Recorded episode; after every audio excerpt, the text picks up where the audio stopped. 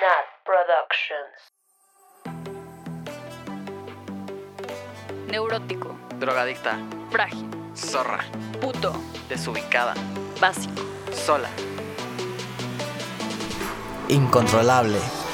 Soy Cherry. Y yo Natalia Fock. ¿Por qué? ¿Por qué no? Acá se vale no ser experto, ser diferente, reír, llorar. O no saber la diferencia. Esto es un cotorreo entre amigos, porque lo único que buscamos es que tú y yo Descubramos el arte de ser incontrolable.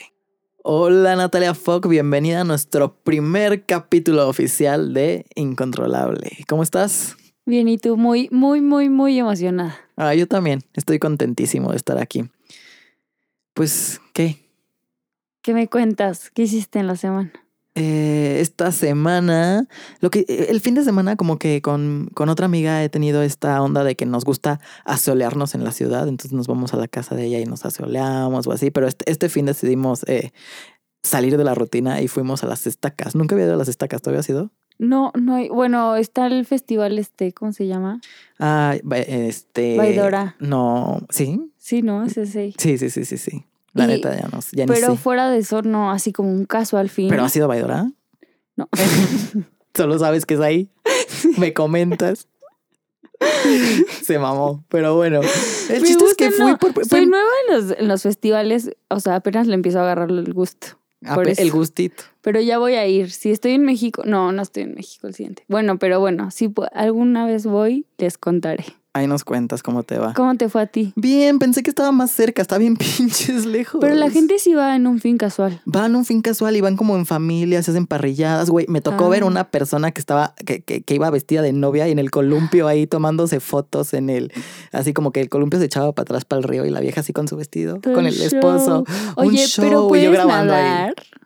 Claro, pues nada, en el río, ¿Y pues toda la gente va a nadar. Súper, el agua está súper clarita. Ay, bueno, sí voy a ir. Sí, no, no fue mala idea, o sea, como que nos echamos ahí un rato, nos metimos como un mini ratito al río. ¿Sabes qué? La gente va a nadar temprano, según yo, como la gente muy sport. Ok. Pero mira, tenía mayores expectativas, pero estuvo, estuvo divertidón. Y está fácil nadar ahí. Siento que te me vas a ahogar, Natalia. Por favor, llévate tus Soy flotis. súper buena, soy súper buena nadando. Me o sea, encanta que tu peor miedo es que te revuelque una ola Soy y que la- se te caiga el bikini. Soy la chica que se fue al mar, pero no me da miedo que me revuelque la ola, o sea, me da hueva así de que ay, si te mete el agua en la nariz, sí, me da miedo salir sin, sin traje de baño del mar, sí, obvio, ese es mi peor miedo, pero bueno, ¿A ti cómo te fue? yo, mira, regresando a la playa, la rutina como que es distinta, no sé, venía con el chip de fiesta, fiesta, fiesta y me enfiesté muchísimo llegando. Me queda claro. me la viví en los afters, me, me desviví en los afters. Y Sobreviviste a los afters. Lo sobreviví, heme aquí. Superviviste los afters. Y como que estoy ahorita ya como que retomando bien la rutina otra vez. Estoy tomando yoga diario. Estoy yendo a las clases de una hora cuarenta. Está bueno.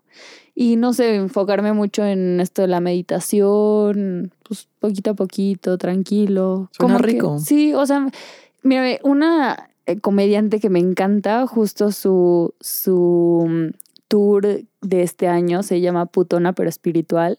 Y me encanta esta dualidad así de que, güey, puedes irte a reventar a Lehman Roy lo que quieras, pero pues también te vas a tu retiro, a Tepos. Jing Yang, amiga. Claro, sí. ¿Qué más? Cuéntame. Justo quería platicar esta historia porque hoy es luna llena, empieza la fase de luna llena. Y justo hace una, una luna llena, hace un, un mes, estábamos nosotros eh, pues saliendo de fiesta, Como luego me obligas en miércoles. como luego te, te obligo. No te obligo, más bien, yo, porque yo me Me considero... una- motivas. yo me considero, una- o sea, yo no soy su- yo no soy de esas personas pushy de toma ya, si quieres salir, como que yo soy muy de, güey, si lo que tú quieras, no quieres salir, no quieres. O sea, Ay, no, si no- sí me, me pero echas soy el... súper buena. Yo lo que me considero es como muy buena acompañante. O sea, como de que, güey, ¿quieres divertirte? Te voy a llevar a divertirte muy cabrón. Pero no es que digas como, ya, güey, tómate un shot, ya, me lo debes. O sea, no. Pero bueno, ese no es el punto. El punto es que esa noche hace una luna llena, que aparte hasta te hice que me pusieras la, la canción de She Wolf de Shakira. Es correcto. Y la parte la pusimos como tres veces porque no me saciaba de El escucharla. pobre señor Uber haber dicho estas loas, o sea, listas para atacar. Entonces ya íbamos en la parte de atrás del Uber, esta versión vulnerable de las... Pues de ahí no era tan tarde, era como a las dos, una de la mañana. Sí. Y entonces Pero ya estábamos con nuestras copitas. fue un momento de esos momentos de película en los que dices, eh, estás en el asiento de atrás del Uber, estás en el periférico, están las luces del, de, de, que alumbran la calle, pero está de noche. Y me preguntas, 3, 2, 1, dime, ahora sí, así, sincérate, ¿cuál es tu peor miedo? Y en ese momento lo primero que me vino a la mente fue, me da mucho miedo que por dejar ir tanto ya deje de abarcar, o sea, y me quedé sola y todo el mundo sigue porque no aprendí a sostener. Y dejé ir y dejé ir y dejé ir y se acabó. Y tú así como que te me quedas viendo esos dos segundos de silencio y me dices, mi, más, mi mayor miedo es justo lo mismo, pero al revés. Es por sostener tanto, tanto, tanto, perderme de, de lo que pude abarcar. Sí. A veces mi miedo es apretar tanto las cosas que no pueda ver las demás. Y es curioso, ¿no? Como siendo amigos nuestros pensamientos son antitéticos, Claro. casi, ¿no? Como hipótesis contrarias. Eh, y está cañón, la verdad es que el miedo es, es este sentimiento que hasta es un poco primitivo, ¿no? O sea, como que es algo que si lo ves como solamente en su sentido primitivo, pues es algo que nos ayuda a prevenir que nos pasen cosas, ¿no? O sea, no es que... Claro, el miedo no es malo, o sea, eh, como es instintivo, o sea, nos ayuda a detenernos ante situaciones en las que nos estamos tal vez poniendo en peligro, así como de hoy, en este callejón, eh, si ya estás sintiendo algo raro, pues no te metas. Oh, no te metas a la jaula del león si ves que tiene hambre. Si ya te está diciendo que no, ¿para qué vas? Pero la realidad es que con los nos enfrentamos a muchos miedos y vivimos en una sociedad en la que eh, el miedo, la ansiedad, todo eh, es como muy relevante hoy porque es algo que vivimos todos los días, que al final podernos parar un momento y preguntarnos por qué nos dan miedo las cosas es algo que, que vale la pena. O sea, como que al final toda esta parte de reflexionar las cosas que nos pasan creo que en realidad valen la pena y darle, darle un poquito de pensamiento a, a nuestra vida. Sí, yo. De las cosas que más miedo me daban en la vida era como cambiar de vida, así como decir, no estoy a gusto, pero cam pero si le muevo tantito es mucho y qué voy a hacer y, Y, que tanto es tantito. y qué tanto es tantito. Y, y cuando tomé la decisión de pues darle un giro de 180 grados a mi vida, pues fue muy valiente y en su momento, ahorita yo creo que no puedo decir que es, o sea, No es lo, ¿Qué es lo más valiente que has hecho? o sea, Bueno, termina tu idea y ahorita regresamos. No, no, no, creo que es lo, mis- lo mismo, o sea, es la, la misma línea. Yo creo que si volteo atrás, te podría decir como, como que todos me dirían, apunta a que pues cortaste una relación de 10 años, a que tú ibas una vida, a que tú ya, te, ya tenías comprada una, pues de aquí a que te mueras es esto. Y de repente decir, no, voltealo y chance no te vas a casar, chance no vas a tener hijos, chance no vas a vivir una vida en la ciudad, chance no vas a vivir con muchos lujos, chance vas a tener otro tipo de, de todo. Y, y como que me pasa a mí que como que ya pasé esa ola y volteo atrás y digo, pues no está tan difícil, o sea, como que hacerlo, o sea, a mí la gente me, me dice como, gente que me ve de repente me dice como, güey, es que no manches lo valiente, o sea, nadie se atreve. Y digo, no está tan difícil, o sea, creo que, y ese es mi punto, si volteo atrás, creo que emocionalmente he vivido cosas más difíciles que eso, o sea, que, vol- que volteo atrás en las olas y digo, esas olas estaban, había olas mucho más fuertes que esas, o sea, el hecho de lo material no es realmente lo que a mí era el miedo, o sea, a mí el trabajo emocional, o sea, he tenido mo- momentos en los que más miedo he tenido. ¿Tú cuál, cuál es el momento en el que más valiente has sido? Creo que para mí toda la parte de salir del closet. ¿Cómo, cómo fue esa historia? Mm, Pues fue una historia. Creo que no es, o sea, no tengo una historia de salir del closet tan grave como luego pueden ser, que la verdad es que me gustaría que con todas estas pláticas y lo que habíamos platicado en el podcast se aligeren este tipo de cosas. Y me encanta que cada vez es más light y con- conmigo fue un poco no tan grave, pero sí fue duro, porque al principio para mí como que salir del closet no fue algo que hice de un día para otro. Yo crecí sabiendo que era gay desde chiquito. Desde seis años. Sí, desde, desde el primer concierto de Shakira al que fui, que fue en segundo de primaria y mis papás me llevaron todo, todos lindos. Y ahí yo creo que ya desde ahí "Soy sa- ya- ya- yo creo que ya sabían que, que era desviado, ¿no? Eh, pero desde chiquito sabía que era gay y lo guardé hasta muy grande. Qué Entonces, pesado. pues hasta, hasta los 20 salí del closet.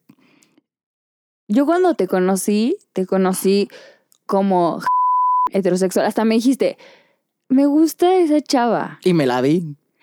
¿Qué? Sí, una vez. Yo no sabía eso. Yo tomé clase con ella. Tomamos clase juntos con y ella. luego yo tomé otra. Ella fue mi prueba y esto suena súper culero y no es algo que recomiendo, pero con ella dije, si me la doy, me- como que decía, sí me gusta y no sé por qué ni siquiera me gusta. Era un engaño que te vas creando tú solito como para obligarte a no ser gay, a obligarte a no vivir todos estos sentimientos que estás teniendo porque todo el mundo te dijo que estaban mal.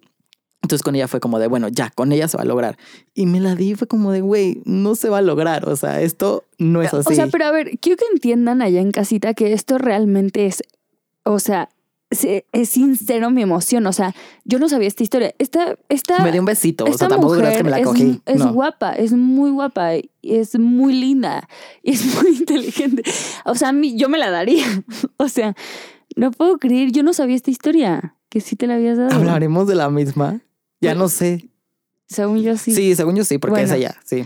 Bueno, Y me tardé como dos años en poder salir del closet. O sea, fueron dos años de que diario decía, ya, este, hoy voy a salir del closet, hoy voy a salir del closet, hoy voy a salir del closet. Y no. Y todos los días, lo, lo, lo fuerte creo que es que todos los días lo pensaba y todos los días me, me enfrentaba a este miedo y me enfrentaba a, este, a estos prejuicios y a este prejuicio que yo mismo me había puesto y que yo mismo me había creado por todo lo que me habían dicho o lo que sea. Y necesité una botella de Bacardi para decir soy gay por primera vez. En, ¿a quién se lo dijiste por primera vez? teníamos una boda de la hermana de una de mis mejores amigas Ajá. y me fui con mi mejor amiga a mi otra mejor amiga. No yo. No yo, fuckers, escúchenlo. Eh, nos fuimos a Cuerna y entonces llegamos primero que todos los, primero que todos los demás a la casa. Ajá. Eh, y güey, como eran, bueno, somos pobres, pero éramos más pobres. Entonces nos compramos unas maruchans, una botella de Bacardi y una coca. Ese era, ese era nuestra, nuestro método de supervivencia. Y pues ya nos comimos nuestras maruchans, solo estábamos nosotros, nos, nos tomamos la botella completa de Bacardi y pues dormíamos juntos, o sea, dormíamos en el Ajá. mismo cuarto. Y yo así de, pato, te tengo que decir algo. Ya sabes, todo nervioso y así, Ajá. este, como, pues sí, asustado. Y era mi mejor amiga. Bueno, es mi mejor amiga, pero le digo, soy gay. Decir soy gay out loud Ajá. por primera vez. ¿Lo habías dicho solo out loud? Sí, me, lo había dicho solo, así de que practicas en el espejo. Ya sabes, soy Yo gay. no sabía esto. Este- Estoy impresionada. Esto es un shock para sí, mí. sí, sí. Y, güey, no hubo más que aceptación en esa plática padrísima. Estuvimos, yo creo que, platicando cuatro horas en la cama de, pues, de mi vida y de lo que habíamos hecho y de, de nuestra vida en general también. Y de, pues, Pato obviamente sabía y todavía había compartido conmigo muchísimos años todo lo que había vivido y decírselo por primera vez a alguien, pues fue algo como súper liberador. ¿Y cuánto te tardaste de ahí a decírselo a tus papás? Fue gradual, o sea, se lo dije a Pato, luego se lo dije, "Pe- espera lo que pasó. Como que fui agarrando confianza. Creo que esto pasa cuando, cuando, cuando sales del closet. O sea, se lo dices a una persona y luego se lo dices a otra y se va haciendo cada vez un poquito más fácil. Ajá. Te vas quitando un poquito la piedra. Vas Pero- practicando cómo decirlo también, ¿no? No es fácil, te lo juro. Y entonces me acuerdo que una vez agarré a otras dos amigas y le digo, como estábamos en una fiesta en casa de una amiga, y les digo, eh, soy gay. Me acuerdo que perfecto, se estaban peleando y yo estaba así de, ¿por qué se están peleando? O sea, es una estupidez lo que están diciendo. Yo así, a ver, dejen de pelearse, soy gay. O sea, ¿saben? Eso sí es un problema. y este, y ya empezamos a platicar lo que sea. Y al día siguiente me hablan una, esta amiga y Pato y me dicen, este, necesitamos que vengas a casa de Pato porque tenemos que decir algo. Sí, güey, yo así, ¿qué? What? Y entonces resulta que cuando les dije a estas amigas, la mamá de la amiga de la casa escuchó Ajá. porque estaba por ahí. Ok. Y le, marcó, Telenovela. y le marcó a todas las mamás del salón, bueno, de la generación, del grupito, para decirles Ay, no, qué bitch. ¿Por qué? por bitch. Y entonces, pues, m- las mamás de mis amigas sí se llevan con esta mamá. Mi mamá no, mi mamá como que no pertenecía a ese grupo. Pero yo tenía Pues muchísimo, sí, la única cuerda. yo tenía muchísimo miedo de que le fueran a decir a mi mamá y que no se fuera a enterar por mí. Ajá. Y eso sí me cagó. Es algo que Güey, porque es tuyo para decir nadie, de nadie más. Es tu verdad. me choca como justo esta parte. Y ah, es mi verdad y al final ya si la gente lo comenta o no, esto lo, ya aprendí a vivir con eso. En chance en ese momento no estaba en ese punto.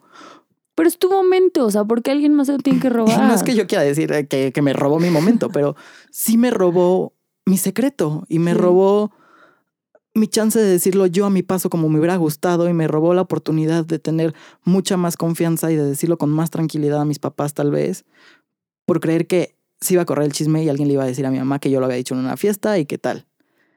Y por un chisme, ¿sabes? O sea, qué, qué ganas de, de contar un chisme, o sea, porque fue súper pronto para que le fueran a decir a todas las mamás de, de la escuela. ¿Y entonces Pero bueno, qué esa pasó? es otra historia. Y entonces, pues, la verdad es que sí me, sí me asusté. Bueno, no que me asusté, sí, sí me dio cosita. O sea, como que en verdad no quería que esa fuera la forma en la que mis papás se enteraran.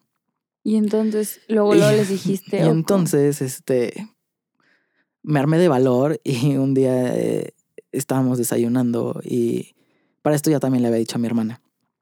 Y se para mi hermana de la mesa y se quedan mis papás y yo así, tengo que hablar con ustedes.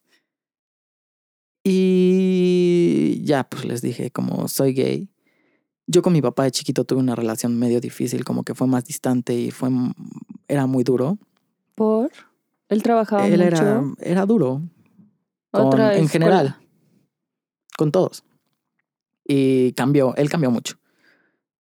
Y él fue el primero en así de. Está increíble, este, de verdad, cómo te podemos apoyar. O sea, aquí te queremos como seas, quién sabe qué. Y en cambio mi mamá sí estaba como más dudosa y lo que me preguntó fue así, ¿estás seguro?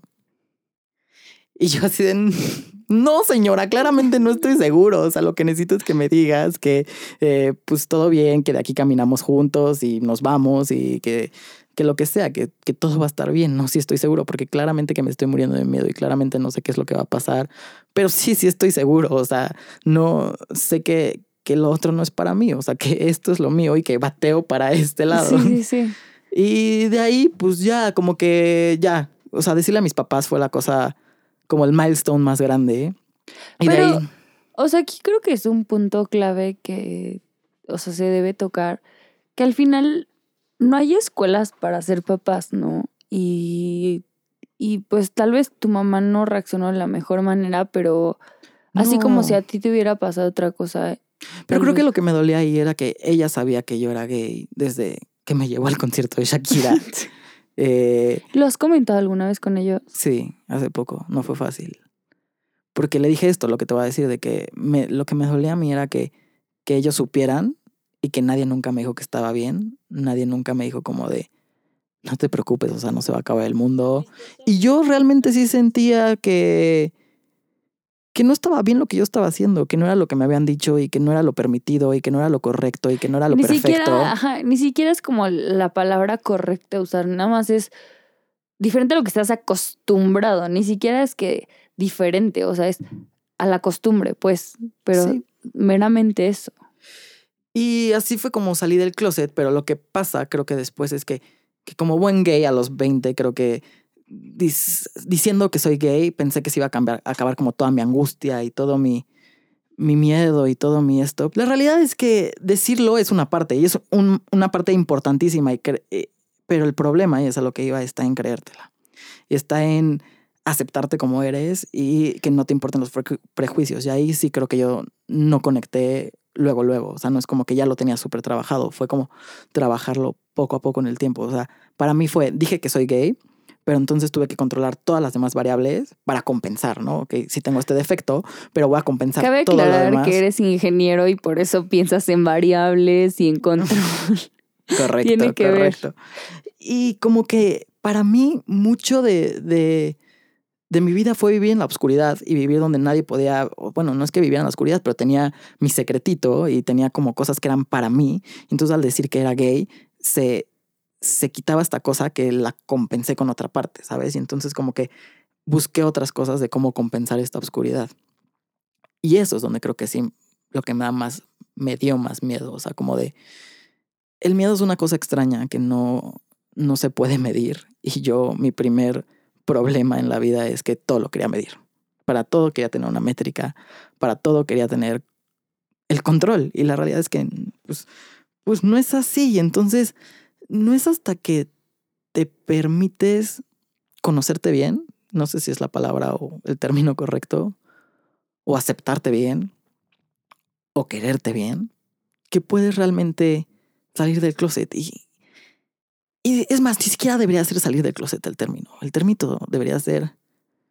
No debería existir salir del closet, debería ser aceptarme y que no importa lo que digan los demás y aceptar mis miedos y aceptar mis, mis Es que- emociones y aceptar mis gustos y aceptar lo que soy para poder ser yo completamente, ¿sabes? Eh, Queremos saber qué es lo más valiente que han hecho allá en casita. Escríbenos a través de nuestras redes sociales, ya sean Twitter, Instagram o Facebook, como incontrolable.podcast. Y tampoco olvides seguir a nuestra productora, Nat Productions. Escúchanos todos los miércoles en Spotify, iTunes o tu plataforma favorita de podcast. Y bueno, sigue disfrutando este capítulo. Es que no está, o sea, está mal desde un principio que tengamos que hacer una conmemoración, una salida del closet. O sea, como, como la película de I Love Simon, Love Sí, Simon o algo así, ujú. que, tiene, que, que hacen como esta mm, parodia de cómo los heterosexuales salieran del closet, ¿no? O, bueno, los heter- que no está heterosexuales divertido. no, no, no. Y, por- y porque, y- o sea, creo, esperemos que, que como va migrando la sociedad, ya no tenga que haber un coming out story. O sea, ya simplemente eres como naces y como que quieras desarrollar y ya, punto. O sea, no, no tiene que haber una plática de me gustan los hombres, me gustan las mujeres, mm, tal vez no me gusta nada. O sea, mm, y aparte, o sea, como, no sé, esta nueva serie Euphoria que dice que al final la sexualidad es un espectro, o sea, te, puedes mover de un lado a otro, o sea, no, no tiene por qué haber una, un coming out story. Y mi, mi cosa que me gustaría que se quedaran allá en casita es que muchas veces el ser gay nos, nos hace vivir en la oscuridad. Y de hecho creo que antes la gente se moría de oscuridad o de loneliness en el closet, que encontramos cierto confort en la oscuridad y cierto confort en lo desconocido. Y mi tip es, hay más amor donde toca la luz. Y de verdad dense el chance de permitir a la gente que te conozca como realmente eres, porque es ahí donde puedes conectar. Cuando alguien te conoce como realmente eres y cuando no, no le estás mintiendo y cuando no le estás diciendo soy esto, pero en realidad soy esto, es cuando puedes conectar de verdad. Y eso es a lo que venimos en el mundo, o sea, a conectar y es cuando encontramos nuestro propósito, creo. A todos los cherry blossom allá afuera, es momento de conectar.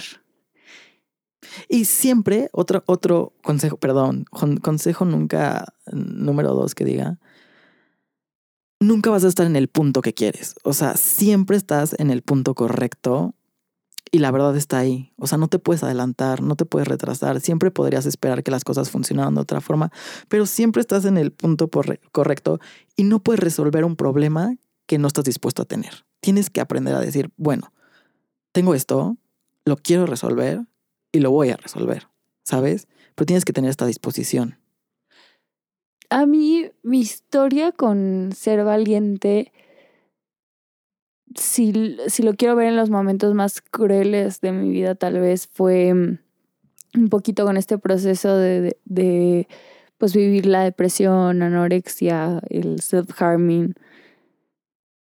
Y, o sea, como que para mí ahorita voltear atrás es, es difícil porque como que he mantenido una, una relación distante a eso, como que trato de decir, esa fue otra etapa de mi vida, esa ya no soy yo y ya no me quiero relacionar, pero al mismo tiempo disociarme tanto de eso y no aceptarlo me trae daño. Y por ejemplo, ahorita mi último tatuaje es esta, este, como calaca bailando o asoleándose. También me gusta decir que está asoleándose por mi analogía del mar.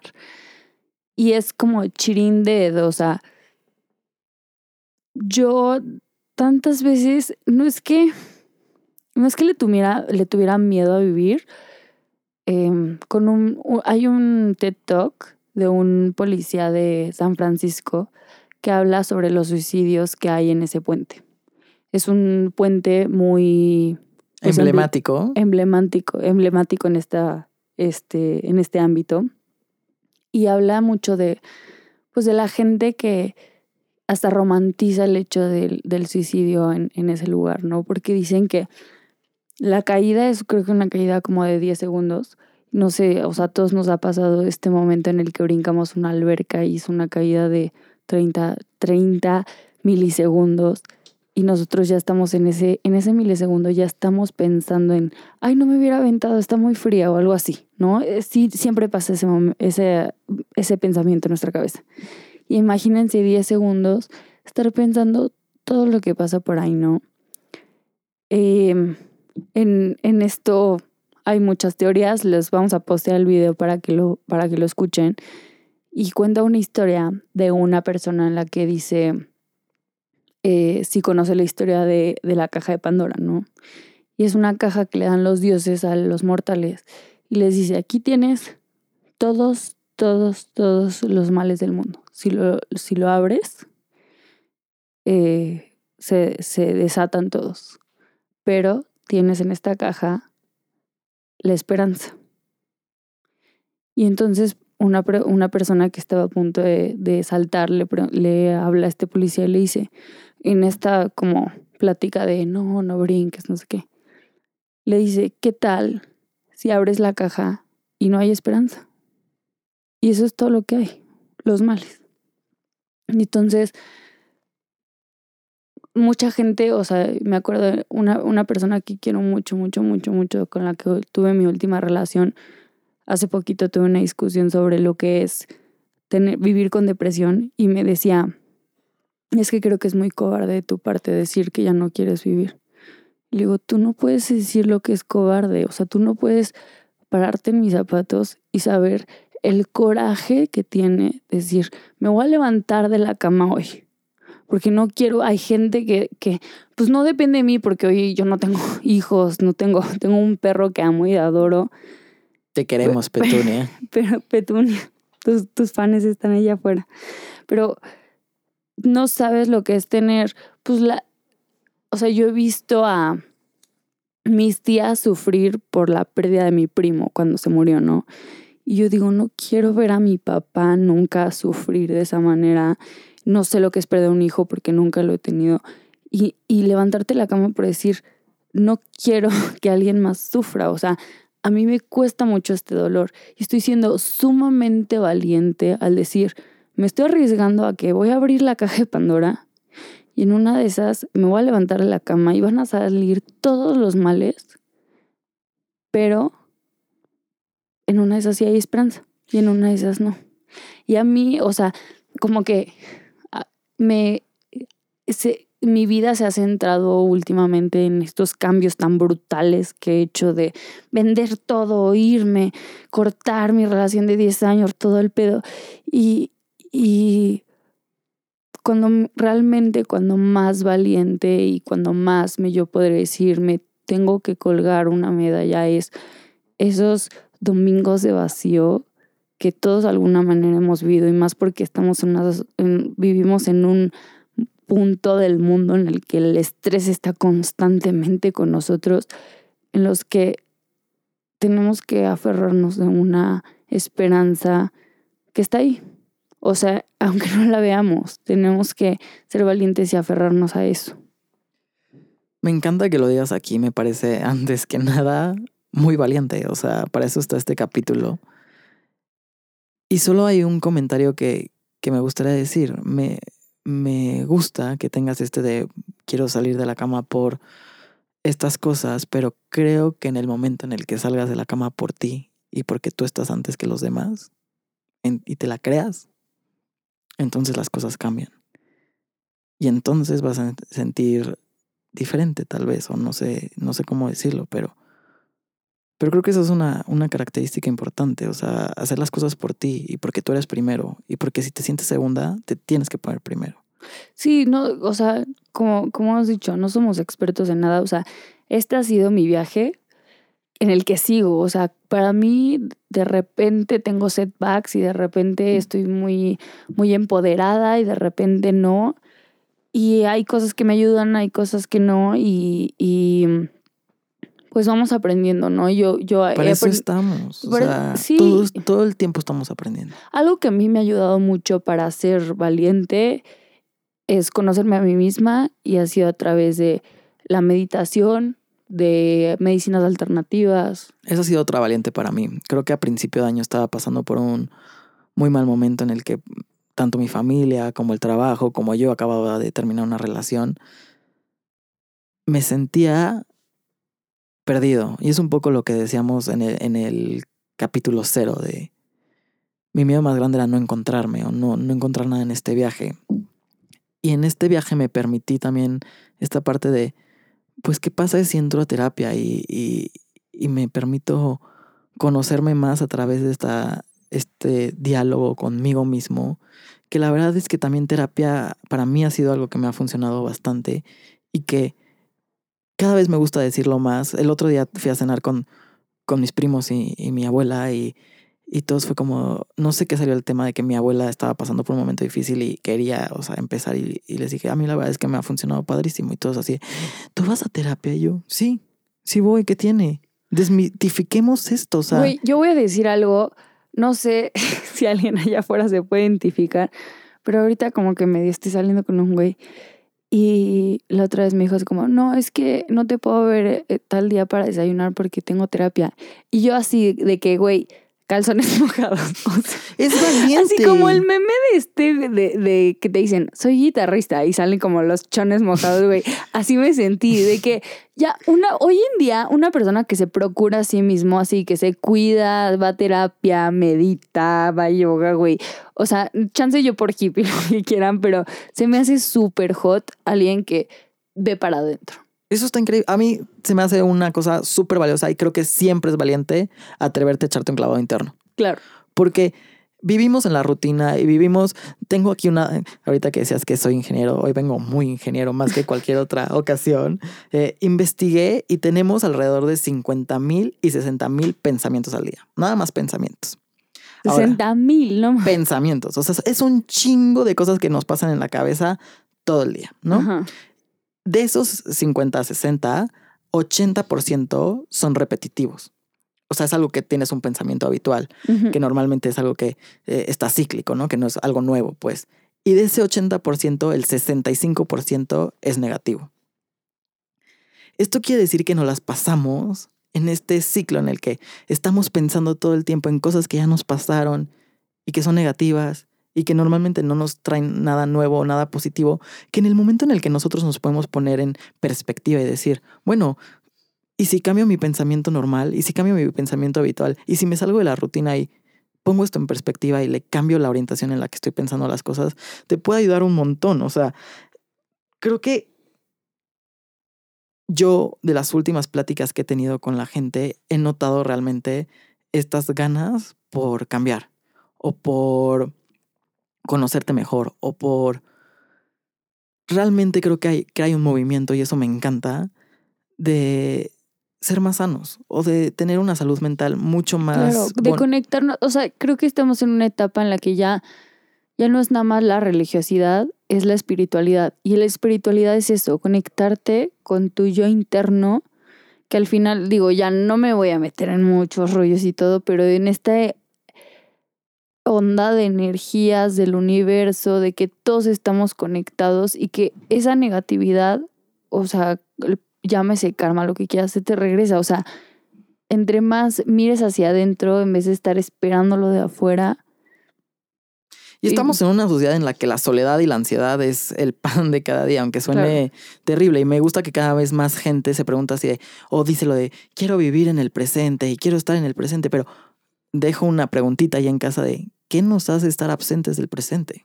¿Qué es lo que te hace estar? O sea, y dale una pregunta y trata de ver qué puedes hacer para cambiarlo o para darle otro, otra forma de jugarlo, ¿sabes? No, y muchas veces estamos como esperando algo del futuro, ¿no? O sea, ni siquiera estamos presentes porque estamos esperando a ver qué viene allá. Entonces, no sé, a mí es- esto me encanta porque algo que rigió para mí muchísimo este cambio entre el 2018 y 2019. eh, Tenemos una tradición en mi familia que en Año Nuevo, en Navidad, la fecha en la que nos reunamos, todos decimos unas palabras, ¿no? Entonces hay mucha presión entre qué vas a decir y qué van a decir los demás. Y algo que yo este año implementé fue hablar directamente al corazón. Y dije este, este poema que me gusta mucho, este, es de Hunter S. Thompson. Es un güey que se suicidó, vivió muchos, muchos problemas, pero al, al mismo tiempo es un periodista que habló muy real sobre lo que es la vida. Y escribió una, un, un pequeño eh, eh, párrafo donde, que se llama Supercordura. Y dice, la vida no debería de ser un viaje hacia la tumba con la intención de llegar a salvo con un cuerpo bonito y bien conservado, sino más bien llegar derrapando del lado, entre una nube de humo, completamente desgastado y destrozado, y proclamar en voz alta, uff, vaya viajecito. Y para mí, o sea, lo leí en, en Año Nuevo y platiqué de eso.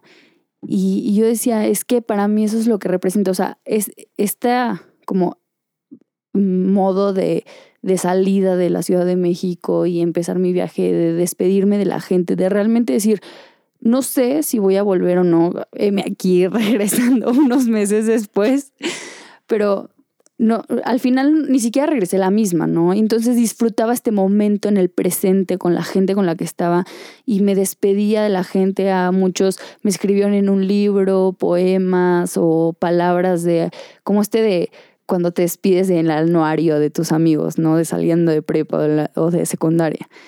Y, y decir, y, y como aprovechar ese momento y, y, yo antes decía como, no me tengo que ver perfecta, tengo que, la imagen en mi Instagram tiene que ser increíble y es como, no, aprovecha el momento, vívelo al máximo, esto es lo único que tienes seguro, o sea, nadie te asegura que en dos meses más, en un año más, en 50 años más vas a estar aquí, o sea, disfruta el momento, llega derrapando a la meta, no te tienes que preocupar por el Botox, por el que si te ves perfecto, por el que dirán, nada, no, es cómo te la estás pasando tú, porque al final cuando te vas, te vas tú, no se va ni tu dinero, ni tus pensamientos, ni nada más. Ahí está. Está increíble. Me encanta. No sé, a mí también todo este tema de, de ser valiente eh, me recuerda un poco a, y ya que tú mencionaste TED Talks, a un TED Talk de Brené Brown del poder de la vulnerabilidad. Y también les vamos a poner el link por ahí, porque claramente ella lo explica mejor que yo. yo nada más les voy a dar un mini, mini resumen de lo que cuenta ella. Venga. Pero justo de lo que va es que habla como las conexiones es lo que forma eh, la parte de la vida humana, ¿no? Ella es esta, persona que tiene un doctorado en social work y que en toda su vida lo que se ha dado cuenta es que desde que naces hasta que mueres, las conexiones es lo que cambia el sentido de tu vida.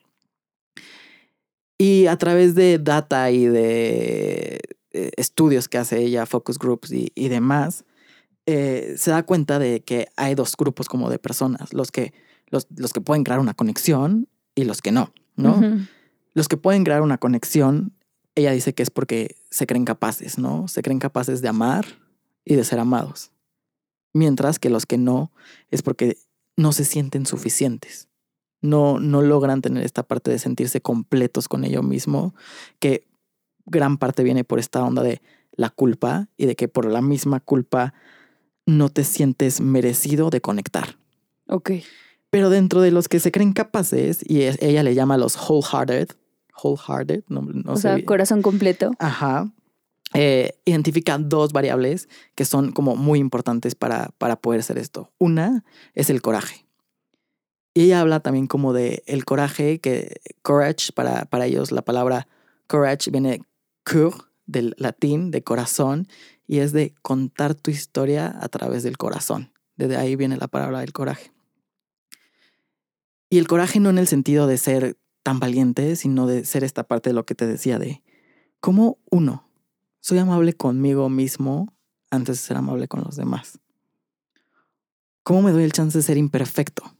¿Cómo creo que a través de la imperfección puedo ser más valioso?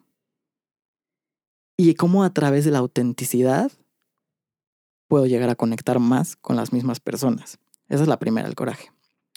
Y la segunda es algo que hemos dicho mucho acá, es la vulnerabilidad.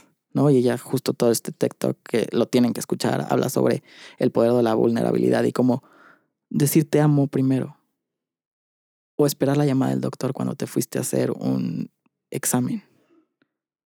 O dar todo en tu relación sin esperar nada a cambio.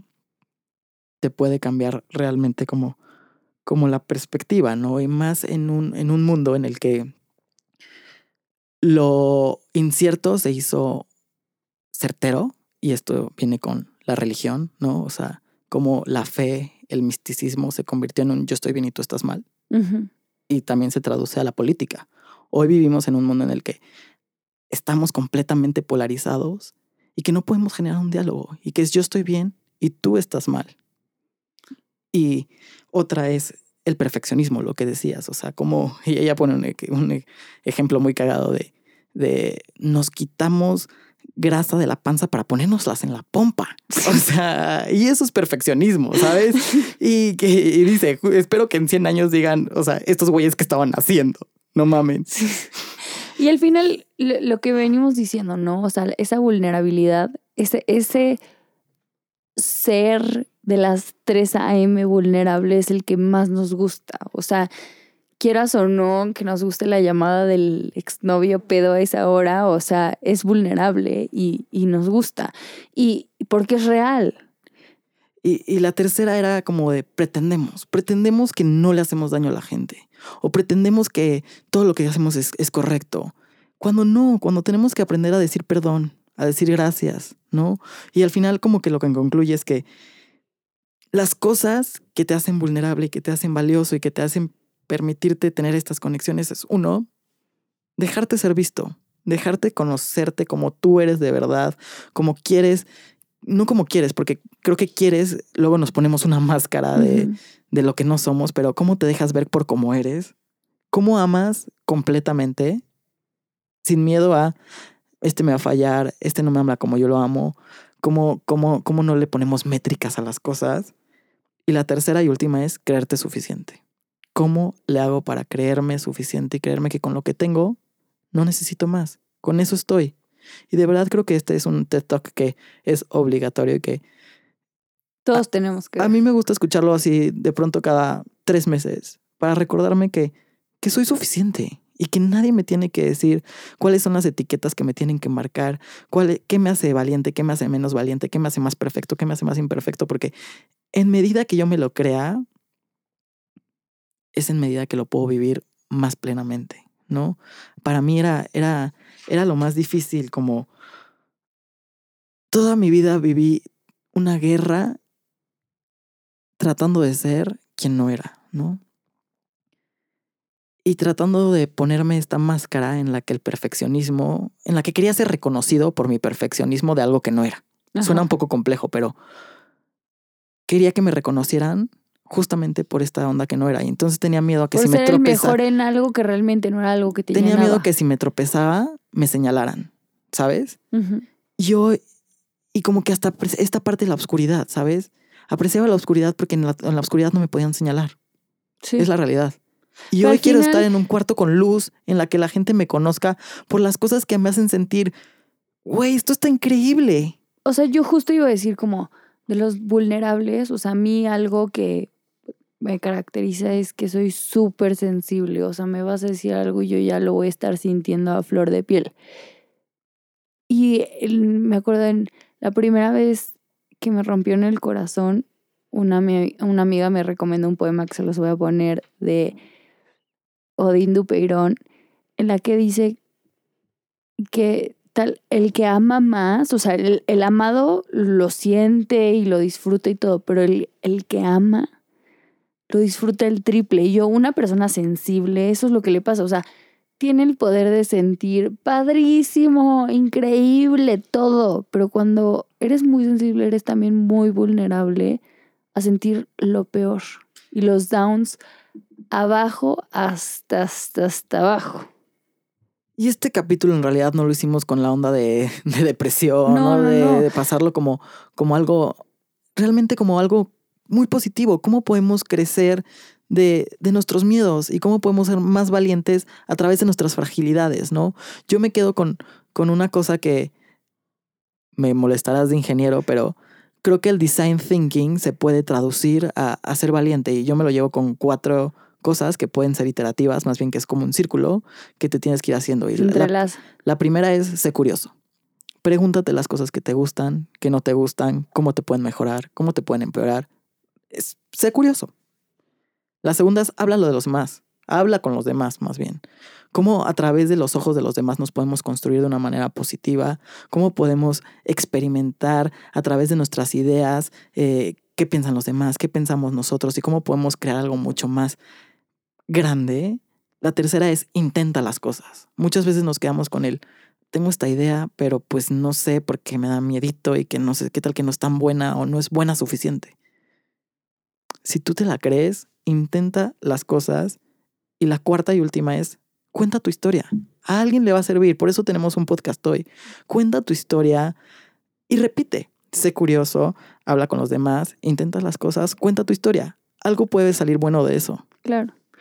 Bueno, yo, este, en mi, para cerrar este capítulo, algo que quiero decir por la responsabilidad de tener un, micrófono enfrente es, o sea, este tema que, que está hoy en día en boca de todos y que no debería de ser, o sea, ni siquiera debería de estar aquí.